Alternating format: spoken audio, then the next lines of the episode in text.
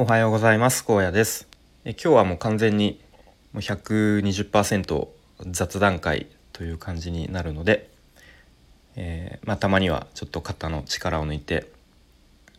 えー、雑談会、まあ、趣味に振り切った話題ですかね。という感じで話していきたいと思いますので、まあ、もしお時間あれば聞いてもらえれば嬉しいなと思います。で突然ですが7月31日えー、何の日かご存知でしょうか？ということで、えー、グレイの日らしいです。で別にグレイの日って特にあの偉い人が決めたわけでも何でもなくてあのー、まあ、ただメンバーのボーカルのテルさんですかね。テルさんがあのー、なんかどっかで勝手に行ったそうで。でまあファンの間では、まあ、一応7月31まあ、なんとなくグレイの日だよねみたいな認識があるっていうそんな感じですね。うん、で、まあ、なんでそもそもグレイの日かというと、えー、1999年の7月31日に、えー、もう多分知らない人はいないんじゃないかなという感じですが、えー、グレイエキスポというでっかいでっかい野外ライブが開催されてでそれのえー、動員数ですかねが20万人ということで、まあ、通称20万人ライブとか言われてますが、まあ、それを、えー、まあ、記念してというか、まあ、そんな感じで7月31はグレーの日という感じですね。で昨日の夜ですね YouTube の方であのグレーの久志さんが、まあ、一応チャン YouTube チャンネルを持っていてでその中で久志さんとあとギターの拓郎リーダーの拓郎ですねが、まあ、2人でこう、まあ、一応グレーの日ということでそのグレーエキスポまあエキスポを振り返りつつまああだこうだ話そうじゃないかという感じで、まあ、1時間ちょいぐらいですかね YouTube ではなあのトークをしてました。うん、でまあそれを見て、まあ、改めてあのグレーってめっちゃ仲いいなという微笑ましいなという感じで見てたんですが、まあ、その99年僕は当時まだ小学校6年だったと思うんですけどなのでまだ小学生ということでそのライブに行くっていう何ですか発想がなかったというか、うん、なので、まあ、テレビで見てわす、まあ、一応その小学校の高学年ということで周りと周りでもこう音楽とか聞いてたりとか僕もやっぱり当時流行ってたのでグレーとか、まあ、ラルクとか、うんまあ、まあ、好きではいたんですけれどもねそのライブに行くっていうことはしてなかったんでテレビで見てうわすげえライブがをグレーはやったんだなという感じで、まあ、見ていた記憶があって。でまあ後から、えーと、DVD ですねを買ってもうそれこそ擦り切れるほどもう何度も見た思い出がありますね。うん、でその久しと久しと拓郎が、まあ、当時を振り返っていろいろトークしてたんですがで、まあ、当時99年、うんでまあ、20万人を集めてやるってまあ誰もがいやいやそんなこと無理でしょと無謀すぎるでしょっていう感じでまあ多分やろうと思えばサザンもミスチルもできたけど、まあ、あんな博打みたいなことするのまあ俺らぐらいしかいないよねという感じで笑いながら、うん、話してましたね。はい、で、まあ、当時、まあ、当時っていうかその当日ですね、まあ、開演時間までにもう全然人が入りきれなかったそうです。うんまあ、でも、まあ、ちょっと開演時間押したけどそれでも全然まだまだ入りきらずにこう会場の外でね人が多分列を行列を作っていてでチケットを、まあ、入り口であの、まあ、もぎるっていうんですかね。こうチケットを多分当時は紙でこう確認してスタッフの方がこう端っこ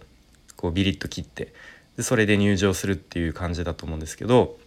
もうあの16万枚ぐらいしかもうそのもぎるってことをやらずにもうそれ以降はととにかくもうチケットも確認するしてる場合じゃないともうとにかく中に人を入れてっていうことをやったらしくてでなんかですねその入り口の辺りにあるなんか金網をもうぶった切ってもうとにかく人を入れろということでそんな感じでもう何ですかトラブルというかパニックとかというかそんな感じだったそうで、まあ、その話初めて聞いたのでなるほどなと。なのでこう正確には16万枚までしかそのチケットの確認はできていないので、まあ、もしかしたら18万人だったのか逆に22万人だったのか、まあ、それは今になってもわからないよねという、まあ、なんかそんな裏話を話してましたね。うん、で確かにそのエキスポの99年のエキスポの DVD を見るとオープニングの曲が始まってもめちゃめちゃ人がこうななだれ込むというかはい人がまだこう自分の席に着くまでに歩いてる中オープニングのナンバーが始まってるのを、うん、覚えてますね。はい、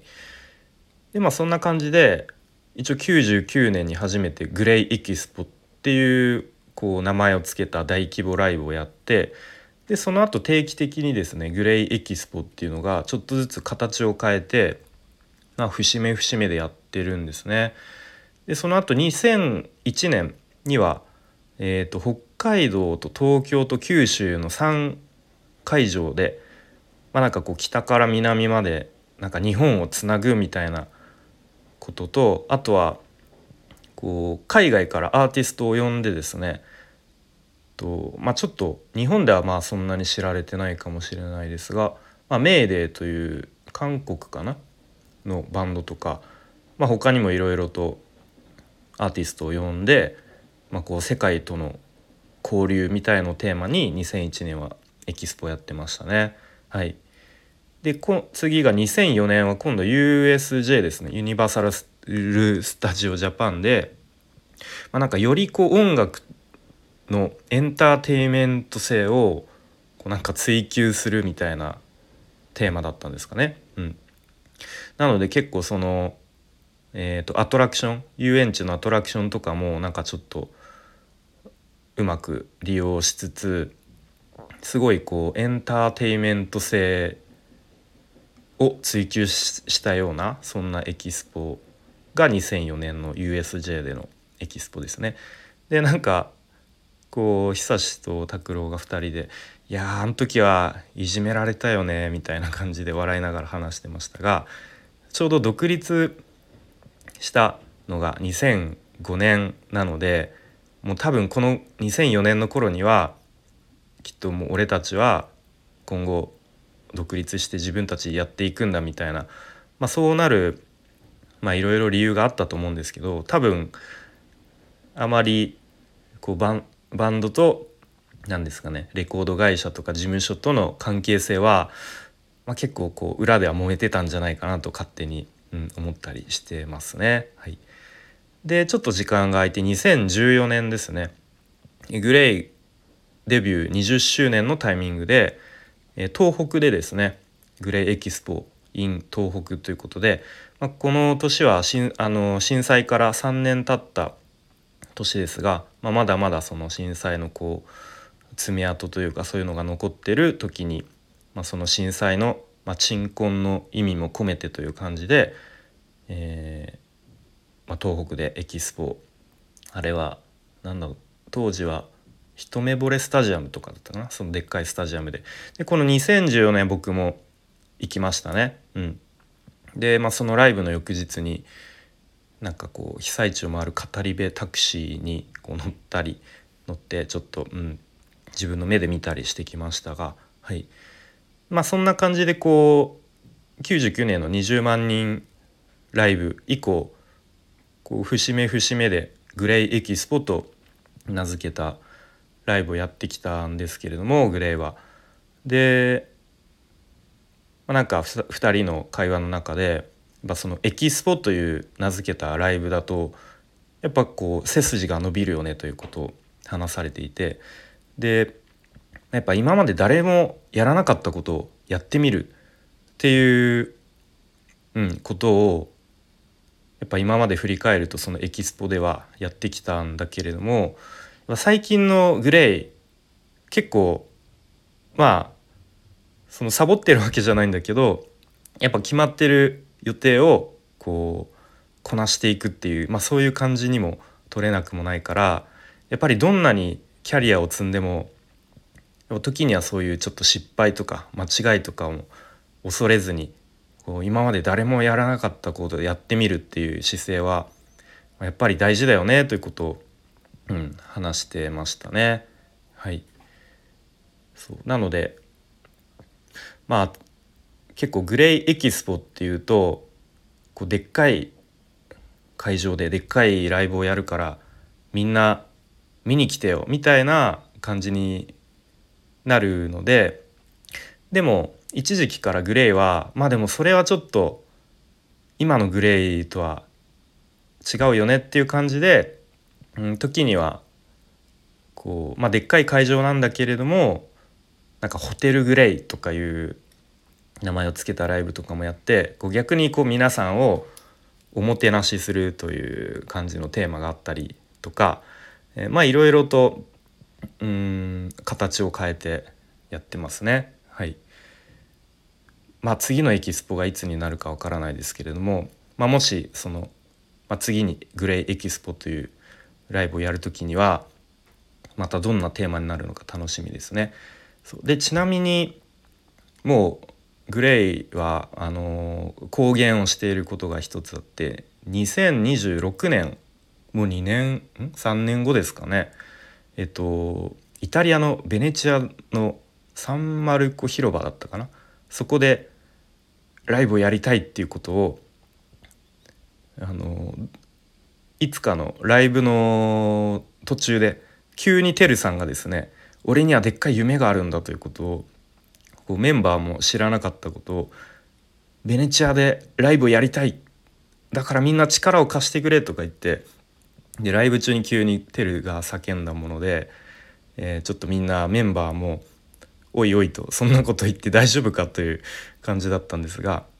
まあでもテルが言うなら仕方ない。そのでっかい夢みんなで一緒に叶えようみたいな、まあ、そういう姿勢がグレーなのできっと2026年ベネチアでライブをやることになると思うんですけれども、まあ、なんとか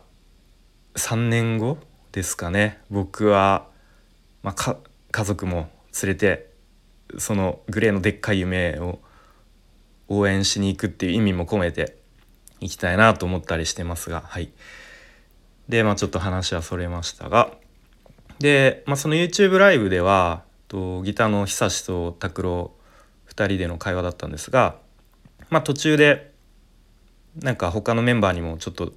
LINE LINE 通話かな？LINE してみようよみたいな感じで他他のメンバーも声だけで参加してまして、うん、で最初途中でてるさんがですねに電話してでまあなんかあのちょっと外で飲んで帰ってきたらしくちょっと俺酔っ払ってるけど大丈夫みたいな感じででまだこう公式には発表しちゃいけないこともポロッとてるさんがこう口に出しちゃったりして「おてるてるてるそれはダメだよ」みたいな感じであの相変わらずこう天然なてるさんが、えー、電話してましたが。でもうてるもうお前は寝ろみたいな感じでじゃあ最後に視聴者の皆さんにあのおやすみなさいをあのお願いしますっていう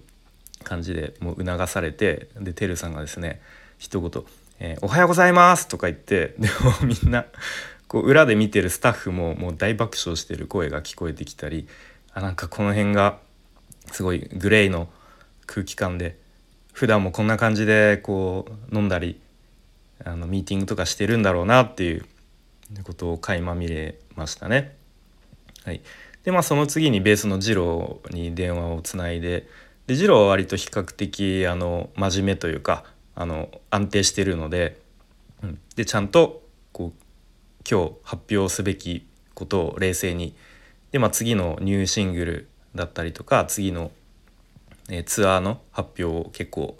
冷静にしていて、まあ、改めてこの辺のあのキャラのキャラというかこうあのー結構各自の担当するキャラがあって面白いなと思って見てましたね。はい、まあ本当にそんな感じ。グレーってもうみんな50代に突入してるんですけど本当になんかいつ見てもなんか楽しそうにわちゃわちゃとでバンド活動を通して、まあ、常にこう音楽を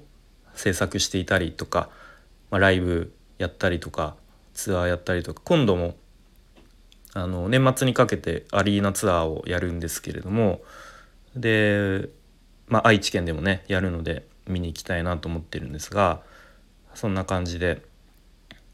まだまだアリーナクラスでもツアーをやったりとかで時にはホールツアーみたいな感じでちょっとちっちゃい会場を全国各地、えー、何ですかつつ裏裏回るみたいなこともしていていまだにそのもうすぐ30周年来年30周年か。うん、というキャリアにもかかわらずねまだまだこう精力的にそして本当にみんな楽しそうに仲良さそ仲良さそうにやってるのが微笑ましく、えー、思いますね。はい、ということで、えー、まあ、今日はだらだらと雑談会という感じで話してきましたが、えー、昨日7月31日一応ファンの間ではグレーの日という認識で通っていてで夜にですね YouTube ライブでギターの久しと拓郎がトークしていたのでまあそれについて話してみました。でちなみになんか僕グレーのメンバーも親しみも込めてというかもう常に呼び捨てで久しとか拓郎とか呼んでますけどね、まあ、もし実際に会えた時はもう多分緊張して話もできないような気がしますが。はい。ということであでそう改めてその2014年の東北でのですね最後の方に歌った「バイブル」って曲が本当に当時も会場で見てももう号泣したんですけどさっき YouTube で探したらその動画があってまたそれを見て泣きそうになってしまったんですが、うんまあ、もしあの概要欄に貼っておくのでよかったら見てみてください。ということでこんな長い配信最後までお聴きくださった方は本当にありがとうございます。ということで今日もセミがガンガン鳴いていて暑そうですが良い一日にしていきましょう。荒野でした。バイバイ。